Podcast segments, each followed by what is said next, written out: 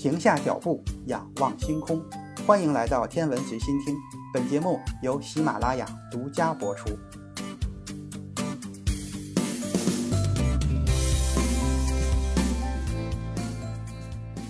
欢迎收听原创严选。经过论战，在诠释的问题上取得了进步，让泡利感觉到很满足。但是在把电子自旋和不相容原理融入量子理论的主体结构方面，他却丝毫没有进展，只有让他很郁闷。此外，构建主流量子力学时采用的方程也存在局限，这些方程不符合爱因斯坦狭义相对论的要求。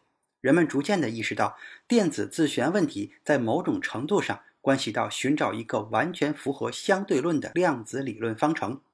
一九二六年春天。奥斯卡·克莱因重新独立地发现了薛定谔波动方程的相对论版本。在经过汉堡大学理论物理学家瓦尔特·戈登进一步修改之后，这个方程成为后来人们熟知的克莱因·戈登方程。实际上，薛定谔也在1926年1月发现了这个方程。不过，由于他不能做出与实验相符合的预测，所以薛定谔就把这个方程给放弃了。很明显。电子自旋成了当时研究的主要目标。一九二六年底，狄拉克与海森堡打了一个赌，看看在量子理论的框架下，自旋还需要多久才能够被人们理解。海森堡说至少要三年，狄拉克当时很轻松地说只需三个月。但是当三个月过去之后，问题并没有得到解决。不过，早在一九一九年，狄拉克还在学工程学的时候，当他第一次听说相对论之后。他就完完全全的被相对论吸引住了。此时，他集中精力想要发现一个完全符合相对论的量子理论。他的发现同时也将解决电子自旋的谜团。但是，他的发现也产生了大量远超大家预料的结果。狄拉克的性格在童年的时候就已经形成。他的父亲查尔斯是瑞士人，二十岁就离开家。一八九零年，查尔斯在英格兰西南部的布里斯托尔定居。成为了一名教师。一九零二年，保罗·狄拉克出生在家排行老二。父亲查尔斯是个专制型的家长，他觉得社交往来没有什么价值，因此除了直系亲属之外，他禁止他的孩子在外参加不必要的社交活动。查尔斯的母语是法语，现在又担任着法语教师，他只允许保罗用法语跟自己交流。他当时以为那样对狄拉克学法语有好处。后来发现，用法语根本就表达不了狄拉克的想法，而相对于用英语交流，保持沉默是狄拉克更好的选择。于是，狄拉克就把自己的热情都投入到了数学当中。但是他无法将热爱的数学当做自己的职业。在父亲的严厉影响下，他在1918年开始在布里斯托尔大学攻读工程学学位。一年之后，爱因斯坦的相对论点燃了公众的热情。狄拉克也深深地为之着迷。根据媒体的报道，爱因斯坦的广义相对论曾经预言光线能够弯曲，而阿瑟·爱丁顿证实了这一点。这件事对年轻的狄拉克来说是一个启示。他继续深入地研究狭义相对论和广义相对论，后来成为了相对论数学结构的大师。英国当时正处于经济大萧条的时候，工程学应届毕业生不是太好找工作。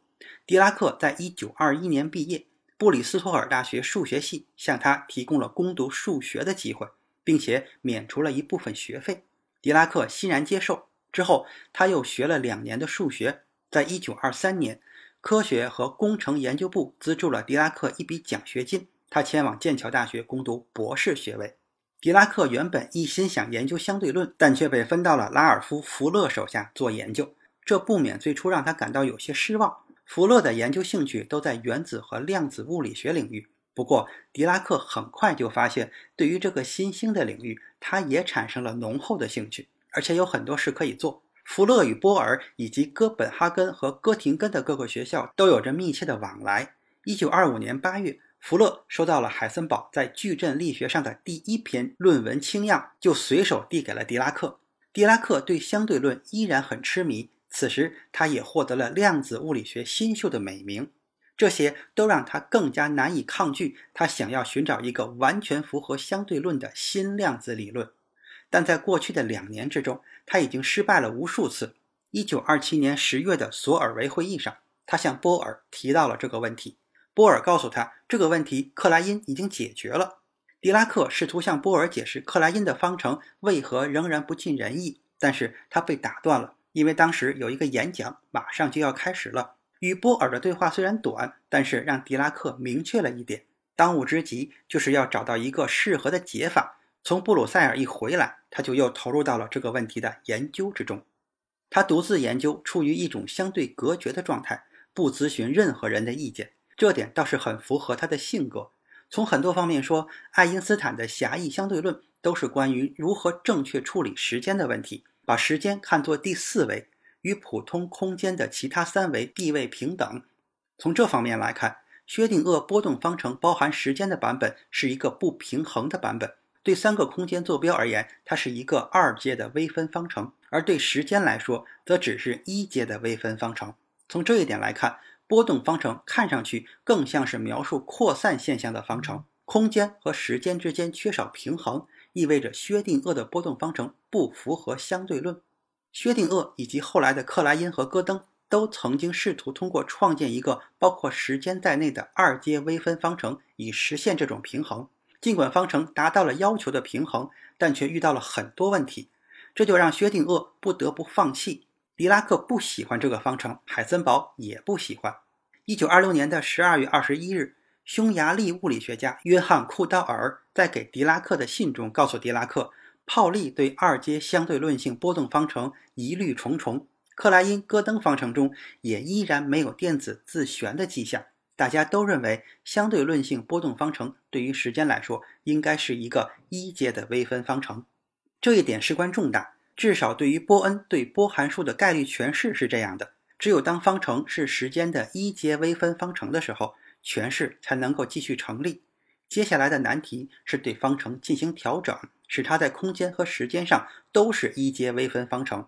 做到这一步很容易，但是会导出一些模样很不好看的平方根算符，让理论物理学家都感到十分的头疼。狄拉克需要找到一个方法解决这个问题。一九二七年的五月，泡利在处理三个空间坐标中动量的平方根算符的时候，遇到了同样的问题。他将包含两行两列的方块矩阵用作每个算符的系数，结果相当的成功。泡利当时试图解释电子自旋的性质。这些后来被命名为泡利自旋矩阵的系数，看上去应用得很好。虽然这还不算是对电子自旋的完整描述，但却朝着正确的方向迈进了一大步。狄拉克的问题是，他现在必须要找一个方法解决四个平方根算符的问题，其中三个算符是动量算符，第四个算符源自一个描述电子的质量随速度的变化而变化的项。根据狭义相对论。电子的质量与它的速度有关。狄拉克最初认为，他只需要找到另外一个二乘二的矩阵系数就行了，但是他没有成功。这样的系数并不存在，二乘二的矩阵不是要找的答案。狄拉克首先是一位数学家，其次他才是物理学家。然而摆在他面前的是一个数学问题，首要的任务是要先解决数学问题，然后再考虑这个解法的物理诠释。在反复研究这些公式的时候，狄拉克突然明白了，没有必要死守着那些用两行两列的矩阵表示的量，为什么不试试四行四列的矩阵呢？结果非常的奏效，他就将系数表述成四行四列的矩阵，让平方根算符线性化，然后继续求解方程，这就是著名的狄拉克方程。虽然他并没有预测出之前的理论所没有的结果。但却是概念上的一个巨大的成功，这就是狄拉克的发现，属于他一个人的发现。狄拉克的矩阵从形式上与泡利的自旋矩阵相同，运用这种矩阵意味着电子自旋的属性自动地表现在狄拉克的相对论方程中，把四维时空引入量子理论方程，产生了电子的第四个自由度，而这又要求需要有第四个量子数，这正与1925年11月。古德米斯特和乌伦贝克提出的观点相一致，但是无论它是什么，电子的自旋无论如何都不能理解为电子绕它的轴旋转，它只是一个纯粹的符合相对论的量子属性，在经典物理学中没有与之相对应的内容。从这一点来说，它与电子的其他属性截然不同。虽然这个诠释令人费解，但是我们确切的知道了电子自旋产生了作用，导致了产生一个小的磁矩。这个磁矩可与外加磁场的磁力线方向一致，或刚好相反。我们可以把这些情况看作是自旋向上和自旋向下。在一个磁场中，电子磁矩的两个可能的方向产生了两个能级，用磁自旋量子数表示，产生了双直性，对应自旋向上的状态和自旋向下的状态。两个能级导致原子光谱产生了两条线。重新用狄拉克方程来描述电子在磁场中的运动，会得到与塞曼效应一致的结果。也就是说，自旋磁矩是基于经典力学预测值的两倍。就在1927年圣诞节之前，查尔斯·达尔文到剑桥访问，得知了狄拉克的研究结果。他立刻写信给波尔，告诉他狄拉克研究出了一个全新的方程体系。这个体系在所有情况下的自旋都是正确的，似乎就是那个答案了。而且他的方程是一阶的微分方程，不是二阶。消息就这样传开。狄拉克关于量子的相对论性量子理论的论文由福勒寄给了英国皇家学会的会刊。一九二八年的一月二日，杂志收到了论文。然而，无奈的是，狄拉克不得不为自己的解法付出代价。使用四行四列的矩阵，意味着他手上的解是他所需要的两倍。电子自旋的动量的两个可能性方向，只是从狄拉克的方程中得出解数的一半，另一半对应的是负能量的电子状态。也是用正确的相对论性表达式计算一个自由移动粒子的总能量得出的结果。负能量的解法有一些很诡异的特性。正常的正能量电子在作用力下会加速，但对于负能量解描述的粒子，随着对它施加的力的增大，它的速度会逐渐的慢下来。面对如此不合理的结果，大多数物理学家会将它视为不符合物理规律，而放弃不顾，并继续只研究正能量的解。在经典物理学中，这样考虑问题，或许人们还能够接受。毕竟，经典物理学认为能量变化是连续性的。在经典体系中，一个拥有正能量的系统不可能突然一跃变为处于负能量的状态之下。但是，量子力学恰好允许这种突然的不连续的跃迁，因此，正能量的电子跃迁到负能量的状态是完全可能的。